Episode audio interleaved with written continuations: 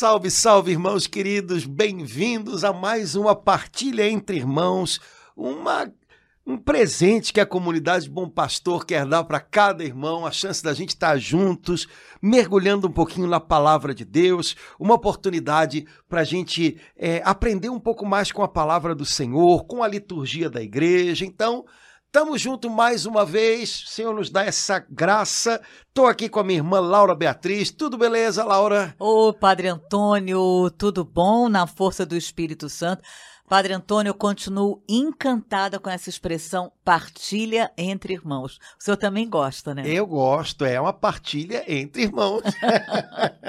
a gente divide né, o que o Senhor está dando para cada um, e aí é que nem retiro, tá, o famoso almoço partilhado. Cada um hum. leva uma coisinha, né? Se você comer só o que você levou, não tem graça, né? Mas se você dividir com outros e pegar de outros o que eles trouxeram, aí pronto, aí faz um negócio gostoso. Então é o que a gente tenta tenta fazer aqui, né? Partilha entre irmãos. Por isso também, olha, se você tem alguma coisa a compartilhar com a gente, coloca aí nos comentários para a gente estar tá, é, dando uma olhadinha. Para a gente é importante o seu retorno para ver se está funcionando o negócio aqui, né? Então, contamos também com a sua partilha, beleza? Laura Beatriz, estamos no mês de julho e eu sei que você no dia 1 de julho participou de algo muito legal que a gente teve aqui no Rio que foi um congresso teológico sobre o preciosíssimo sangue de Cristo, a caridade do sangue de Cristo. É, foi um congresso promovido pela Congregação das Irmãs filhas da caridade do preciosíssimo sangue, irmãs queridíssimas, um abraço para as irmãs se elas virem a nossa partilha, mas as irmãs trabalharam por esse retiro que foi uma coisa, e parece que funcionou. Eu não pude ir, eu fiz uma propaganda, mas não pude ir é, por causa da aquela paróquia. live, né, uma semana antes. Exato, mas elas. poxa vida, mas soube que foi um sucesso, é verdade? Foi maravilhoso. Padre Antônio, é, tantos anos de caminhada, quarenta e tantos anos de caminhada de igreja, mas eu nunca tinha ouvido essa expressão, a caridade do sangue de Cristo. Então, quando eu vi o cartaz, eu fiquei encantada. Eu falei, eu quero ver o que, que é isso. E aí vi aquela live que o senhor fez com as irmãs. Nunca tinha ouvido falar dessa congregação linda, me tocou. Filhas filhas da caridade do sangue de Cristo. Então eu fui animadíssima a participar desse congresso naquele local lindo que é o São Bento, a Faculdade São Bento. Éramos muitos, era um, um bom número ali razoável de pessoas. Foi muito bom e eu fiquei assim muito tocada. É, desde o primeiro momento da apresentação, veio a superiora lá da Europa dessa congregação e foi apresentado primeiro na Bíblia, né? É, desde o Antigo Testamento até é, o Novo, claro. Depois, é, a caridade do sangue de Cristo nos padres da igreja. E eu, aquilo assim me tocou muito porque eu tinha ouvido falar, né? Acho que, ah, tá, no primeiro dia, mas eu, sinceramente, Padre Antônio, eu achava que era uma coisa assim, não sei, a parte de uma cidade, né? Eu nunca tinha compreendido que, primeiro, que é, é o mês inteiro, e segundo, que é algo tão bíblico, tão em cima da palavra de Deus que a gente ama. Então eu fiquei assim, encantada e muito particularmente porque eu vi ali dois papas sendo lembrados, né? O Papa João Paulo II, que foi lembrado nesse congresso, e o Papa João XXIII, que chegou a escrever algo, é, uma carta, se eu não me engano, sobre uh, a caridade do sangue de Cristo, e chegando a afirmar o Papa João Paulo II, confirmando uma frase do seu antecessor, João XXIII, que uma gota do sangue de Cristo salva o mundo inteiro. Então, assim, eu, eu, eu ainda estou absorvendo, processando isso, é, deixando, querendo conhecer mais, querendo mergulhar mais e querendo, é, é, junto com os irmãos, partilhar com os irmãos, para nós juntos podermos é, deixar que esse sangue que Jesus derramou na cruz que começou né, na véspera, suando sangue lá no Horto das Oliveiras, chegue até cada um de nós, chegue até cada pessoa, inclusive aqueles que estão afastados de Deus. né? Sim. É, o sangue de Jesus, ele é a expressão física, né? Da vida. é, da vida, da alma, do, do, da- do, do sentimento de Cristo, como diz o apóstolo Paulo, né? Tende em vós o mesmo, O mesmo sentimento, sentimento. de Cristo. Ele não diz sentimentos, ele diz sentimento. Sentimento. Então, esse sentimento de Cristo, que é o de dar-se, humilhar-se com generosidade, abaixar-se para nos levantar, tudo isso é, é visível no sangue derramado por Jesus na cruz. né? É, os papas falam que apenas uma gota do sangue de Jesus seria suficiente para salvar o mundo a partir do momento em que ele dá esse sangue, né? Mas ele quis dar todo, né? É, Jesus é generoso em tudo. Aliás, é uma das características de Deus, a generosidade em dar-se. Né? E é, no mistério do encerramento da sua vida, Jesus dá todo o seu sangue, né? até que é, na cruz, depois que ele é ferido pelo soldado, né? já após a sua morte, é, se vê saindo dele sangue e água como um sinal de que todo o sangue já havia sido dado. né? Então, é, é uma característica desse sangue abundante de Cristo, é, é uma característica de Deus, ser generoso em dar-se, ser generoso em oferecer a si próprio. Ele não guardou nada para ele, né? e o seu sangue derramado é eloquente em mostrar isso. Né? Então, na linguagem da Bíblia, é, o sangue de Jesus é a expressão da sua entrega, é a expressão do sacrifício da sua vida, é a expressão da sua obediência ao Pai, é, é a expressão do amor do Pai por nós. Né? É, achei muito interessante quando conversava com as irmãs, né, quando elas estiveram lá em casa fazendo a live, que está lá no, no- no- Instagram da paróquia. Né? É, No YouTube. no YouTube também? Ah, então. é. E elas, elas é, comentavam muito isso, né? Que na espiritualidade né, da congregação delas, o sangue de Jesus é o retrato da caridade, do amor do Pai por nós. Então, o que o Pai tinha de melhor, que era o seu próprio filho, ele nos deu.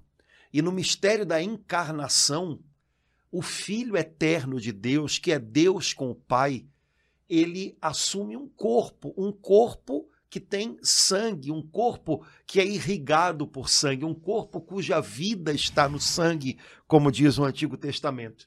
E no final da sua vida sobre a terra, é, o Filho de Deus é como que derrama sobre o mundo a caridade do Pai, o amor do Pai, derramando o seu sangue. E antes de derramá-lo é, na cruz, o oferece na Eucaristia, na celebração da última ceia, instituindo a Eucaristia. Então, o mesmo sangue abundante de Jesus, todo o sangue derramado na cruz, é, nós o temos em cada Eucaristia, em cada missa, em cada comunhão, é, irrigando a igreja, lavando a igreja e, através da igreja, lavando o mundo. Então, essa caridade de Deus, esse amor generoso e vencedor de Deus manifestado no sangue de Jesus, ele continua atuando na terra, ele continua sendo é, é, o que irriga a terra com vida em cada Eucaristia. Né? O meu sangue é verdadeira bebida. Não é? Então, é, nós vivemos da vida derramada de Cristo na cruz. Nós vivemos do sacrifício da vida dele. Nós vivemos do sangue é, derramado, do corpo dilacerado na cruz. É, nós vivemos disso. É a expressão máxima. Foi uma, uma nova compreensão, Padre Antônio, daquela palavra que a igreja nos dá na Quinta-feira Santa e os amou, na, na minha tradução, tá até o extremo. Então é, é, é mais do que, né? Sim, até o fim, mas esse até o extremo nos faz, me faz entender é, que esse, é, esse sangue essa expressão de amor foi até o extremo, até aquele sangue na última gota, até aquele sangue e água que saiu depois que foi perfurado com aquela lança. Né? É. O, o, a gente pode pensar né, no sangue de Jesus é como expressão da caridade. Caridade quer dizer amor generoso né, de Deus de tantas maneiras. Né? Essa semana que passou, a gente estava rezando lá em casa o terço e a gente estava, porque era primeiro de julho, foi no primeiro sábado, né? a gente estava meditando os mistérios dolorosos e em cada mistério é, lembrando que o sangue de Jesus foi derramado muitas vezes na sua paixão e cada derramar do sangue, na verdade, era a oferta de Jesus de si próprio. Não é? É, nós derramamos o nosso sangue por fatalidade, né? quando nós nos cortamos, quando alguém nos machuca. É, mas Jesus deu o seu sangue, né? ele se colocou nas nossas mãos. E cada vez que o sangue de Jesus é derramado durante a sua paixão, é, é como se ele estivesse renovando a sua entrega, renovando a sua oferta de vida por nós, né? E a gente estava lembrando de coisas, por exemplo, né, que é, é, coisas que são óbvias, mas que são um, um, óbvio que a gente não vê, né? À medida que Jesus ia subindo o Calvário, né, Jesus foi marcando aquele hum. caminho com o sangue dele, né? E um caminho marcado é um caminho no qual a gente não se perde. Hum. É um caminho que a gente pode é, é, percorrer com segurança, né? Então, se a gente parar para pensar, né? Enquanto Jesus subiu o Calvário, ele foi. As pegadas dele estavam cheias de sangue, é, enfim.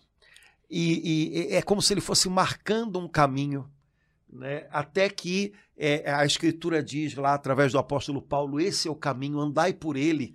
Né? É, e de mil outras maneiras a gente poderia é, identificar o sangue de Jesus marcando a nossa vida, marcando o rumo que a gente deve tomar nessa terra. Né? Nossa, Padre Antônio, fiquei muito tocada, queria ter participado, contemplar é, a caridade do sangue de Cristo em cada um dos cinco mistérios dolorosos, então na no, no sofrimento, Getsemane, que foi no o primeiro onde lugar ele, onde ele na sua paixão derramou ele sangue, suou sangue e ninguém viu e foi, foi diante do Pai, foi só diante dos olhos do Pai, não é? É, portanto, é, o sangue de Cristo é, não é só algo é, é, por nós, no sentido. É, não, as primícias do sangue derramado foram diante do Pai. Né? As primícias da dor de Cristo, ele, ele sofreu no silêncio da oração diante do Pai. Era claro que era por nós, era por nós, mas era por nós diante do Pai. Pai, é por eles. Pai, é, é o meu sim é por eles. Pai, é, eu abraço a tua vontade por eles, por eles, por eles. Né? Esse por eles é muito real na vida de Cristo, mas é um por eles, ou seja, por nós, diante do Pai. Ele é o nosso perfeito intercessor. Né? Ele nos liga de volta, ele nos leva de volta ao Pai. É, portanto, as primícias do sangue de Jesus foram derramadas na paixão, é, no silêncio da oração do Getsemane. Antes que os homens pudessem chegar, antes que Judas pudesse, antes de, antes de qualquer outra circunstância, no coração dele, o sim já tinha sido dado. Né? Ao Pai, tudo já tinha sido dado. É, talvez ensinando a gente a fazer a mesma coisa. Né? As primícias do nosso sofrimento, as nossas dores, é, a gente precisa aprender a viver isso tudo diante dos olhos do Pai. Antes de, de fazer, antes de ir para diante dos outros, antes de qualquer outra coisa, debaixo dos olhos de Deus. Né? É, e por aí vai. Quer dizer, se a gente for é, é, olhar cada, cada passo da paixão de Jesus, né? É, Jesus foi, foi, foi coroado de espinhos, quer dizer, a, a, me, me, marcou muito uma das vezes que a gente esteve na Terra Santa. É, nós entramos é, num convento das Irmãs do Sion, que é no lugar da Via Sacra, onde possivelmente ficava a Fortaleza Antônia, que é a fortaleza onde uhum. ficava Pilatos, onde ficavam presos os, os, as pessoas que esperavam a morte. Então, existe um lugar onde a gente chega lá que tem um piso do tempo de Jesus. Uhum. Então, está preservado o piso. E esse piso, ele tem umas marcas no chão, como se fosse um tabuleiro.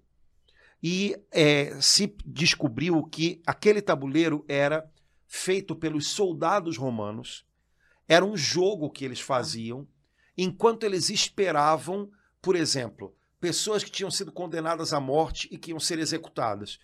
Havia um processo legal, então isso tinha que ser cumprido. Enquanto eles esperavam, eles ficavam jogando naquele tabuleiro. Só que o jogo do tabuleiro, o jogo lá com a, a, a brincadeira que eles faziam, é, a cada brincadeira, a cada dado que eles jogavam, eles usavam como parte do jogo o condenado. Então, foi o que fizeram com Jesus para colocar nele a capa né, é, vermelha, para colocar nele o, o, a coroa de espinhos. Então, é, possivelmente eles estavam jogando esse jogo, esperando liberarem Jesus ah. para ser crucificado. Mas como Jesus estava sendo acusado como rei dos judeus, é, à medida que eles avançavam no jogo lá, eles iam caracterizando Jesus como rei. Uhum. Só que como? Colocaram uma vara nas mãos dele como se fosse o cetro, colocaram uma coroa de espinhos na cabeça.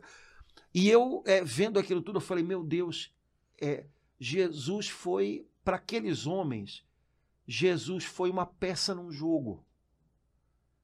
Para aqueles homens, o Filho de Deus foi é, é, parte de uma brincadeira, sabe, de uma, de uma leviandade, de uma, de uma, de uma piada.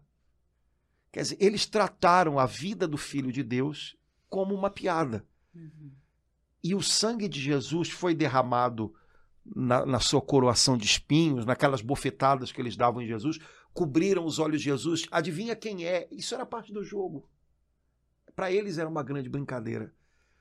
Jesus aceitou derramar o seu sangue para é, reparar as nossas leviandades, as nossas faltas de seriedade com Deus, é, o quanto a gente leva a vida de brincadeira, porque na verdade tudo que Jesus sofreu reparou os nossos pecados. Foi o caminho de volta né, de tudo aquilo que para nós é caminho de lida para longe de Deus, ele fez o caminho de volta. Então, tudo que ele aceitou suportar durante a paixão reparava a nossa maldade. E uhum. o sangue que foi derramado quando ele foi coroado de espinhos é, reparou essa nossa leviandade, essa nossa inconsequência, é que, que a gente vive de mil maneiras. Às vezes a gente, a gente vive a vida como se fosse uma brincadeira. Quer dizer, a gente, a gente, a vida preciosa que Deus nos deu, a gente dispõe dela como se fosse uma piada. É, e Jesus derramou o sangue dele para cobrir isso também, né? Isso que o senhor acabou de falar, que assim, me confundiu, me lembrou esse versículo, Padre Antônio, de Pedro, que eu queria partilhar, que é 1 de Pedro 1, é, 18, eu, eu, eu sempre gostava dele, mas eu não tinha tido ainda a compreensão. É 1 de Pedro 1,18. Porque vós sabeis que não é por bens perecíveis, como a prata e o ouro, que tendos, que tendes sido resgatados da vossa vã maneira de viver, recebida por tradição de vossos pais, mas pelo precioso sangue de Cristo. Então, quando é, isso tudo que o senhor falou é a nossa vã maneira de viver, é, e que a gente vai muitas vezes passando, né, para outras pessoas. Então essa essa vã maneira de viver, foi por essa vã maneira de viver que o Senhor, que o nosso Salvador derramou o seu precioso sangue para nos corrigir, para reparar essa vã maneira de viver. É, é, é uma boa expressão, né? Vã maneira de viver. É, tola né? uma maneira de viver tola, uma maneira de viver é, é, inconsequente. Né? Quantas vezes é assim com a gente, né? E, e se você é, parar para pensar, quer dizer, o quanto hoje ainda Jesus é escarnecido, né? É, e, e às vezes nós, como cristãos, se duvidar, ainda participamos disso, né? É, não existe uma, uma seriedade na vida que tem que ser respeitada. Né? Às vezes nós levamos a sério demais coisas que são. nós nos levamos a sério demais. Não era para ser, né? Porque se tem alguma coisa que é risível, é a gente, né? É, então nós não devíamos nos levar, nós levamos a sério demais a nossa imagem, né? o que as pessoas acham da gente, né? Como se. Né? É, e não levamos a sério aquilo que de fato na vida é sério. Né? É, me parece que é, é, é, a escritura, nesse ponto, ela, ela, ela dá umas. Oh, acorda, né? É, você está levando a sério demais o que as pessoas pensam de você. Você está levando a sério demais é o que você pensa de você, quando na verdade, né? Não dá, não faça tanto, né? Menos Batista, né? A gente falava antigamente, né? É, agora leve a sério aquilo que de fato é sério, né? aquilo que de fato é sério. Então, se há um Deus e se esse Deus se fez homem e se esse Deus é, derramou o seu sangue, isso é sério. Então, leve isso a sério, né? É, e não tolices, como, por exemplo, que as pessoas acham ou deixam de pensar, ainda mais num mundo em que o tempo inteiro a gente está pensando ou deixando de pensar tanta coisa, né? numa velocidade tão rápida. Né? Então, vã maneira de viver. Me parece que é uma, é uma, é uma, é uma expressão que poderia ajudar a gente nos nossos exames de consciência. Né? Hoje, eu vivi em algum momento de maneira vã, no, no, nesse dia, nessa quarta-feira, eu vivi algum momento de maneira vã. O que, que é uma, uma, maneira vã de viver? Ah, me dando a fofoquinhas, é, me dando a, a, a, a sabe, a melindres. Eu, eu me dei a isso. Porque então vou, vou mudar isso. Eu preciso mudar isso. Né? Eu preciso é, ter uma vida digna daquele cordeiro imaculado né, que derramou seu sangue por mim e que é, isso sim é sério, isso vale a pena. É por isso que eu tenho que viver. Né? Então, rearrumar as coisas dentro da gente, é, as prioridades e os valores da gente é muito importante. Né? E é, é interessante porque a igreja sempre se referiu ao sangue de Jesus como o preciosíssimo sangue, né? o precioso sangue de Jesus. Né? E aqui se diz por quê? Porque é muito mais caro do que prata e ouro. Né? Então, falar com essa expressão, o precioso sangue, o preciosíssimo sangue, não é uma, não é uma coisa arcaica. É uma coisa para lembrar para a gente, olha, querido, coisas de, é, que têm valor de verdade, viu? Dê valor para aquilo que tem valor de verdade. Né? Então, o que há de mais precioso nessa terra, que é o preço da nossa salvação, é o sangue derramado por Jesus, é o sacrifício da vida de Jesus, é a injustiça que ele sofreu e suportou com tanta generosidade, em silêncio, né? É, é, pagando o mal com o bem. Né? É, o sangue dele é retrato de tudo isso, é a expressão última de tudo isso, porque é a expressão física. Né? Tudo o que Jesus sentiu na alma é, e que foi profundamente é, doloroso é, se manifestou fisicamente pelo sangue derramado. Né? É, Para que o sangue de Jesus fosse derramado, ele foi traído por Judas. A traição deve ter doído muito mais. Mas o sangue derramado é a expressão dessa traição. Para que Jesus fosse, é, é, é para que o sangue de Jesus fosse derramado, ele foi julgado e condenado diversas vezes na sua paixão. E cada uma daquelas vezes deve ter doído muito porque havia tanta mentira e tanta injustiça. Né? Jesus foi condenado pelo Sinédrio, por Pilatos, por Herodes, pela multidão. Ele foi julgado várias vezes. Então, quem já foi julgado injustamente sabe o quanto isso dói. Né? É, é, mas a expressão física de tudo isso é o sangue derramado até o fim. Então, é, o sangue de Jesus é a expressão de tudo aquilo que ele suportou pela gente. Né? E ele sabia por que estava suportando tudo aquilo né? e não voltou atrás e nos amou até o fim. Né? Que é o, é, o, é o modo como São João abre o relato da paixão. Né? Esse é o jeito como São João começa o relato da paixão dele, que é diferente dos outros evangelistas, né? São João descreve de uma maneira mais íntima a paixão de Jesus, mais uh, da alma de Cristo. Ele começa dizendo assim, né? Tendo amado os seus que estavam no mundo, amou-os até o fim. E aí começa a grande parte do Evangelho de João, que é a narrativa da paixão. Né? Então, amou-os até o fim e deu tudo até o fim e se deu até o fim. Né? Santa Teresia tem uma, uma poesia que diz assim, né? Amar é tudo dar e se dar a si mesmo. É, ninguém amou tanto quanto Jesus, né? Porque ele se deu a si mesmo inteiro. Né? E todo o seu sangue é a expressão disso, né? Todo o seu sangue até o fim. Esse amar é. Enquanto o senhor falava assim, Padre Antônio, é...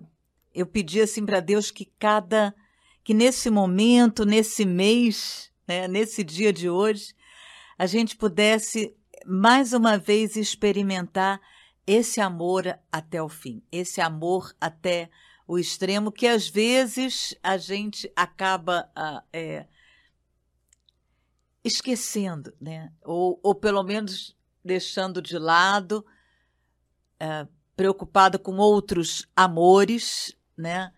É, que por algum motivo nos decepcionaram e a gente, é, por algum momento, a gente esquece esse amor até o fim por mim. É, que é o, é, é, é o amor que perdura, né? O amor de Jesus é o amor que perdura. Ele nos amou até o fim e ele nos ama até o nosso fim, né? Ah. Ele é, ele ama a gente até o fim da gente, né? As pessoas costumam, é, é, eu acho que isso é natural, né? As pessoas nos amam até um determinado ponto, né? Sim. Tem um ponto em que nós não somos amáveis e aí as pessoas não, não nos amam. Mas Jesus não nos ama porque nós somos amáveis, ele nos ama porque ele não sabe fazer diferente, ah. né? É, as pessoas nos amam até onde somos amáveis. A partir de um determinado ponto nosso, que são as nossas fraquezas, é, é a nossa cegueira, são os nossos pecados. As pessoas não conseguem mais nos amar. A partir dali, não sendo nós mais amáveis, elas não nos amam. Né? É, mas Jesus não, ele nos ama até o fim. Apesar de tudo, apesar das nossas falhas, apesar da nossa cegueira, apesar do nosso pecado, ele continua nos amando. E é esse amor é, insistente dele, é esse amor até o fim dele, que é a chance que a gente tem de voltar, né? é a chance que a gente tem de, de ser transformado. Né? O amor de Jesus, como todo amor verdadeiro, é um amor transformador, mas é um amor que tem esse poder de uma maneira infinita. Né? É, nós temos na história da nossa igreja tantos santos que foram transformadores de pessoas por esse amor, né? Lembro dos santos educadores, São João Bosco, tantos outros, né? Que amaram é, os jovens, né? As crianças de uma tal maneira que aquele amor deles transformava é. aquelas pessoas, né?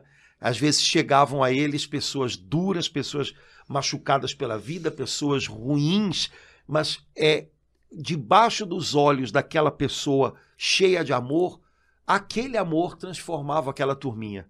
Se isso é verdade com né, todas essas pois é. pessoas, é.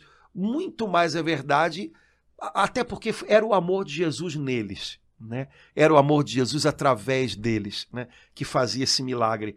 Mas quanto mais é verdade para cada um de nós se nós lembrarmos do amor de Jesus. O amor dele tem o poder de transformar a gente. Por isso, São Paulo diz: o amor de Cristo nos constrange ele obriga a gente a mudar, né? Caramba, tô constrangido, né? Eu tô sem graça de ser desse jeito, eu preciso mudar, porque como é que pode um amor assim, né? Então, é, o amor de Jesus tem o poder de mudar a gente. Ele não nos ama porque nós somos amáveis. Ele nos faz amáveis com o amor dele. Mas esse é o segredo. É, esse é o segredo da palavra graça. Né? É, há um amor nele que é inabalável. Né? Que é capaz de nos mudar, é um amor que é em primeiro lugar dele, é o jeito como ele nos olha. Né? Mesmo não encontrando nada em nós que seja amável, esse é o jeito como ele nos olha. E porque ele nos olha assim, ele pode nos mudar. Então, é confiar nesse amor, contemplar esse amor, né? Esse é o segredo. O, o Beato Tomás Maria Fusco, que é o fundador da Congregação das Filhas né, da Caridade do Preciosíssimo Sangue, ele, ele dizia para as irmãs né, que o meio é, mais seguro de nós termos uma transformação, uma conversão de vida, é lembrando, é contemplando a paixão de Jesus. Né? E de verdade, esse amor constrange a gente. Né? Esse amor deixa a gente sem graça. Né? Não dá para ficar indiferente a tanto amor. Então, quando a gente sentir que o coração da gente está ficando meio duro, está ficando meio resistente, está ficando meio. É, fazer esse trabalho, né?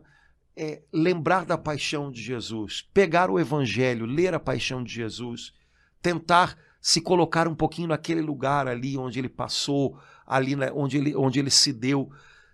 É, é, é, o amor apaixonado de Jesus na cruz quebra a gente, quebra a maior dureza do coração da gente. Né? Então, me parece que é uma boa dica que ele deu para as irmãs e que também para a gente funciona, né? É por isso, então, Padre Antônio, que a igreja orienta, até peço que o senhor me confirme se é, é, é, é isso mesmo, que é, em cada lar além da imagem do Sagrado Coração de Jesus, a gente tem um crucifixo, né, com não a cruz sozinha, né, o crucifixo com com Jesus de alguma forma, né, como em cada missa, em cada missa a liturgia pede que tenha um crucifixo, uma cruz, é uma sobre cruz. o altar, sobre o altar né, ou mas haja uma cruz, né? Porque é a maneira visual é, de expressar o que está acontecendo ali. Ali naquele instante. Né? É, nós vivemos da oferta da cruz. Ah, mas Jesus ressuscitou. Jesus ressuscitou, sim, é verdade. Mas o que está ressuscitado é o cordeiro imolado. Né? É, esteve morto e agora está de pé. Né? Mas o ressuscitado é o cordeiro imolado, aquele que deu a sua vida e que, por causa da sua cruz, nos resgatou. Então a gente não pode perder isso de vista. Né? Não é um passado que ficou para trás, né, como se fosse um machucado que se, que se tirou. Não. É, é, é uma entrega, é uma oferta, é um sacrifício que, realizado uma vez por todas, permanece para sempre. Né? E nós vivemos dessa entrega dele. Então, ter uma cruz, ter o crucificado diante dos olhos, lembra isso para a gente. E quem não percebe isso não entendeu nada, né? Porque é, esse é o segredo, né? Deus veio a nós e se mostrou a nós é, nesse, nesse mistério do contrário, que é a cruz. Né? Lá onde há tanta dor, onde há tanto sofrimento, resplandeceu para nós o Deus da misericórdia e o Deus da vida. Né? Então, é preciso que a gente não perca isso de vista. Né? Esse é o segredo do cristianismo. Né? Então, não perder isso de vista jamais. Por isso, é, é, é a, o crucifixo né, é uma imagem para nós tão valiosa e tão, tão importante de se ter sempre diante dos olhos.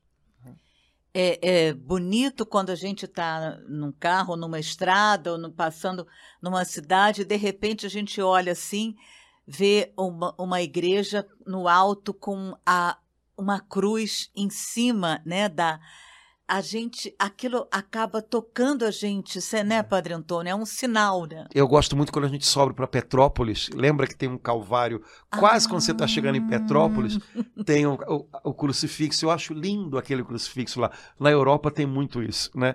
Na estrada, às vezes as pessoas faziam, fazem, né? É, o crucifixo, né? Para você lembrar nessa peregrinação na qual você está, nesse caminho no qual você está, olha, é, o seu caminho tem sentido, você vai chegar porque ele deu a vida por isso. Né?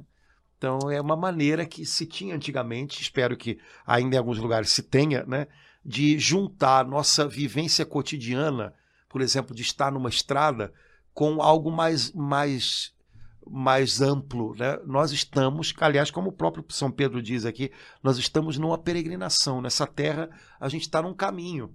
E o nosso caminho tem um alvo e a gente vai conseguir chegar porque ele providenciou com o seu sangue né, que nós é, chegássemos, que nós tivéssemos um bom destino. Né?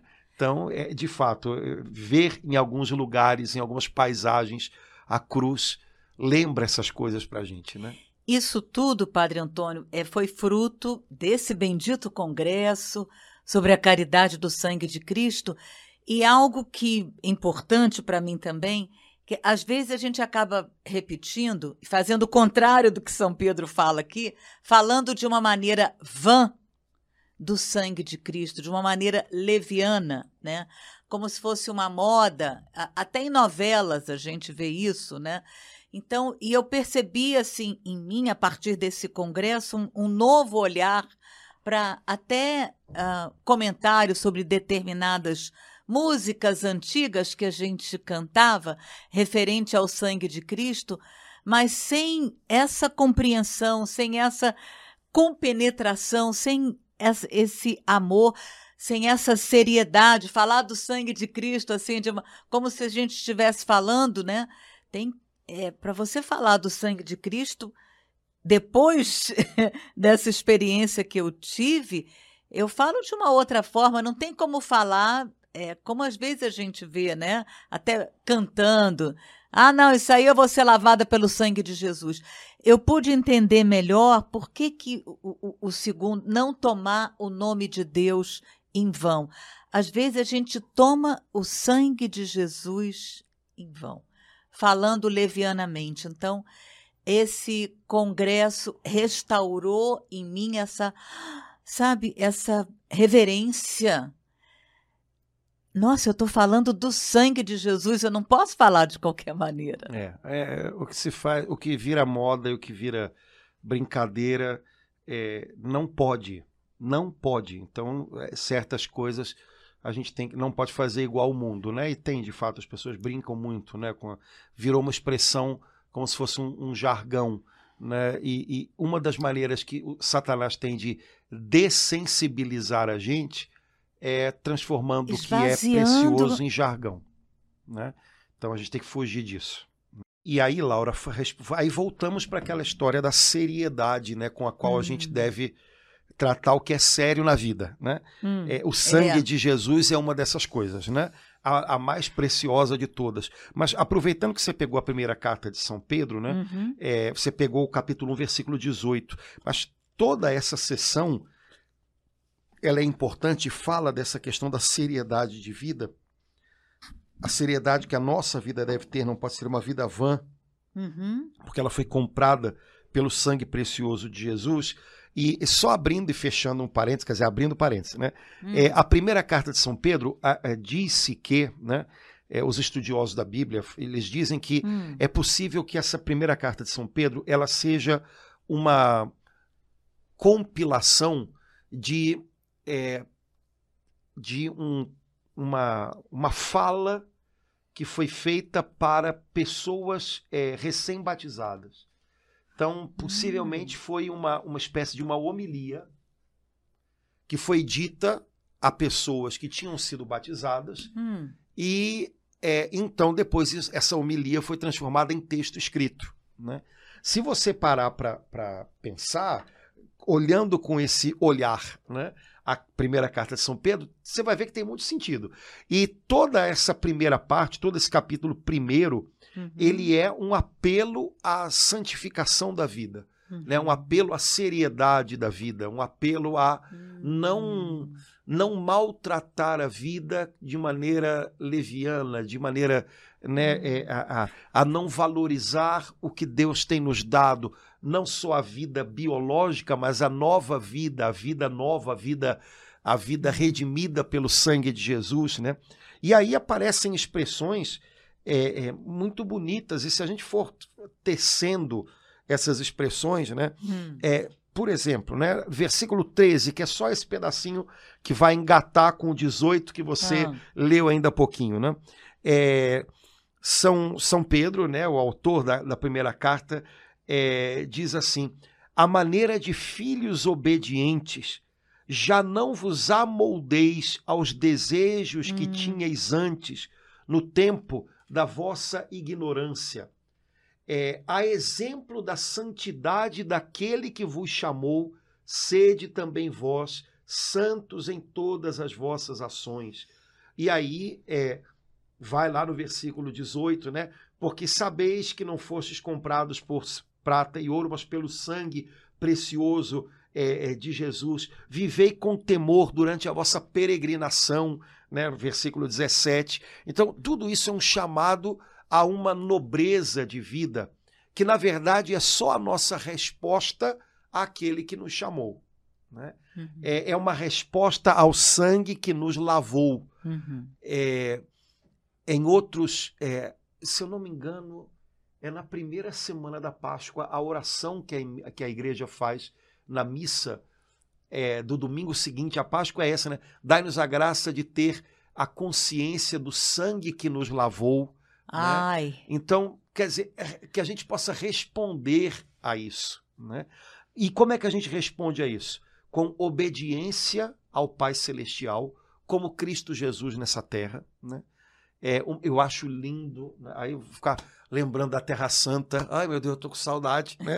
é, quando nós chegamos no Getsemane, no Jardim das Oliveiras, hum. a basílica é, que é construída lá, e que, se eu não me engano, esse ano está fazendo o aniversário, está né? Tá fazendo jubileu. É, ela tem logo na, na quando você olha para cima na fachada, ela tem um mosaico de Cristo é, orando né, sobre aquela pedra de Getsemane e a passagem é, do, do, da carta aos Hebreus que diz que pela obediência, né, hum. é, é, apesar de ser filho, né, ele aprendeu a, ao que é obediência e tal. É obediência ao Pai. Bom, isso é uma característica do coração de Cristo Jesus. Isso deve ser uma característica da nossa vida sobre essa terra, né? A maneira de filhos obedientes. É isso que o Pai deseja encontrar na gente, né? Um coração de filho obediente, um coração de filho que confia na vontade e no, e no, no melhor que o seu pai tem para ele, né? É não vos amoldeis aos desejos passados. Olha que legal. Aqui não está dizendo que a gente não deva, ter, que a gente não pode ter desejos, né, passados, né? Mas que a gente não pode se amoldar a eles, né? Então, o que está dando forma, o que está me moldando? São os meus desejos, né? ou é a cruz de Cristo? Né? Ou é o Espírito Santo que eu recebi no dia do meu batismo? É, eu estou me amoldando aqui. Qual é a forma na qual eu estou me colocando? Né? É, é, qual é o molde no qual eu estou colocando a minha vida? Né? É, me parece que é uma pergunta que de vez em quando a gente podia se fazer. Né? É porque, na verdade, nós somos muito moldados pelos nossos desejos, ou pelo menos pelos uhum. desejos que nós alimentamos em nós. Então, os desejos velhos não quer dizer que eles somem né, de uma hora para outra, mas nós não podemos permitir que eles sejam a forma, o molde da nossa vida. Né? É, o molde da nossa vida tem que ser Cristo. Né? E aí, tudo aqui é um chamado à santidade. Né? É um chamado a responder àquele que um dia é, nos escolheu, nos lavou pelo sangue do seu filho. Então, é, as palavras que são usadas na primeira carta de São Pedro, elas são palavras muito densas, muito profundas, né? É, versículo 21, que a vossa esperança e a vossa fé se fixem em Deus, né? É, depois, amai-vos ardentemente com amor sincero. Quer dizer, é, tem tudo tem uma, tem um, uma densidade tão grande, porque tudo é uma palavra aqueles que acabaram de ser batizados. Então, são pessoas que uhum. foram é, é, geradas por Deus de novo pelo batismo e que eram pessoas adultas naquele tempo, né? E que estavam ouvindo agora a respeito da nova vida que elas possuíam. Bom, nós somos batizados, na maioria das vezes, crianças, não ouvimos nada muito parecido com isso, talvez durante muito tempo da nossa vida, hum. mas esse é o mesmo chamado que nós temos. Nós somos batizados, nós não fomos batizados, é, nós, nós somos, somos batizados. E o nosso chamado é esse, né? E o sangue que nos lavou é esse. E a gente precisa levar tudo isso em conta. Então, assim, é, queria deixar uma, uma um dever de casa aí e ao mesmo tempo né, um encorajamento aos irmãos, Hum. é daqueles que puderem e desejarem, né, é, lerem a primeira carta de São Pedro toda, não é tão grande assim, né? Não, é um, curtinha. né? Pelo amor de Deus, né? Não vai me dizer que é um, não é um textão, não é, né? É, mas lerem a primeira carta de São Pedro é como se fosse uma uma uma instrução para uma vida nova. Então, eu já fui, eu sou batizado, mas eu já fui batizado há muitos anos. Mas hoje eu posso começar de novo. Hoje eu posso começar de novo. Hoje eu posso começar a viver melhor a minha vida nova. Então, é, eu preciso de instruções, eu preciso de algo que me que me incentive a essa vida nova. Eu acho que se a gente ler a primeira carta de São Pedro desta maneira, a gente vai ter esse incentivo, a gente vai, a gente vai ter a dimensão da beleza de tudo que Jesus nos conquistou e nos disponibilizou com a oferta da vida dele. Agora, esse, no capítulo 2, versículo 2, aí eu entendo bem isso que o senhor falou, que esse texto foi feito pra, Uhum. para os é, é, recém-batizados. Como crianças recém-nascidas, desejai com ardor o leite espiritual que vos fará crescer para a salvação. Se é que tem saboreado quão suave é o Senhor. Então, é como é, é para pessoas que é, realmente estão começando uma vida nova. Exato. Né? No versículo 5 se diz: Vocês também eh, se tornaram material deste edifício espiritual. Então, Hum. imagina, eu sou, nas mãos de Deus, eu sou eh, matéria-prima para algo que Ele está construindo, para algo que Ele está edificando. E eu preciso encontrar o meu lugar nessa obra de Deus. Eu tô, eu tô é, é, nas mãos de Deus, eu sou mais uma, uma, uma pedra escolhida é, em algo que Ele está construindo. Eu faço parte de uma construção de Deus. Quanta gente tendo a impressão de que o mundo está sendo desconstruído, Uhum, né? Tanta gente tendo a impressão de que a vida está desmoronando, uhum. tanta gente tendo a impressão de que está arruinada. Mas, hum, hum, hum, nas mãos de Deus, eu sou matéria-prima, eu sou uma pedra viva de algo que Ele está edificando, que Ele está construindo. Eu faço parte de uma construção de Deus que não está arruinada, que não está sendo destruída, que está sendo apenas erguida ainda. Então, olhar para as coisas como Deus vê. Às vezes a gente olha demais e é, para a vida com os olhos do mundo, com os óculos que o mundo dá para gente e bate um desânimo, né? Poxa vida, tá tudo tão, né? Não, não, não, não, não. É, lembra disso. Nas mãos de Deus eu sou matéria-prima para uma construção que Ele está apenas começando. Então vou, né? Vou, é, é, vou viver isso, né? É, a eu, eu- eu gosto muito da primeira carta de São Pedro. Acho que vale a pena a gente dar uma olhadinha com carinho, né? Para que é, ela traga para a gente essa esse encorajamento que a gente precisa para começar de novo quantas vezes for preciso, né? Quantas vezes for preciso, né?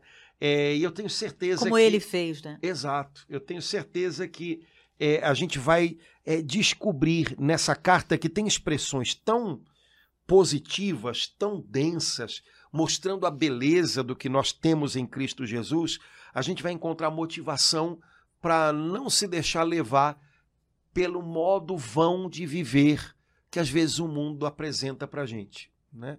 Então, sejamos jovens, menos jovens, sejamos solteiros ou casados, não podemos viver de uma maneira vã. É, temos, temos uma vida linda que nos foi dada por Cristo e a gente tem que viver à altura daquele que nos chamou. Então, vamos nos empenhar nisso, vamos nos entregar a essa tarefa e ele vai surpreender a gente com a fidelidade dele. Afinal, ele nos ama até o fim, ele nos amou dando tudo, dando todo o seu sangue.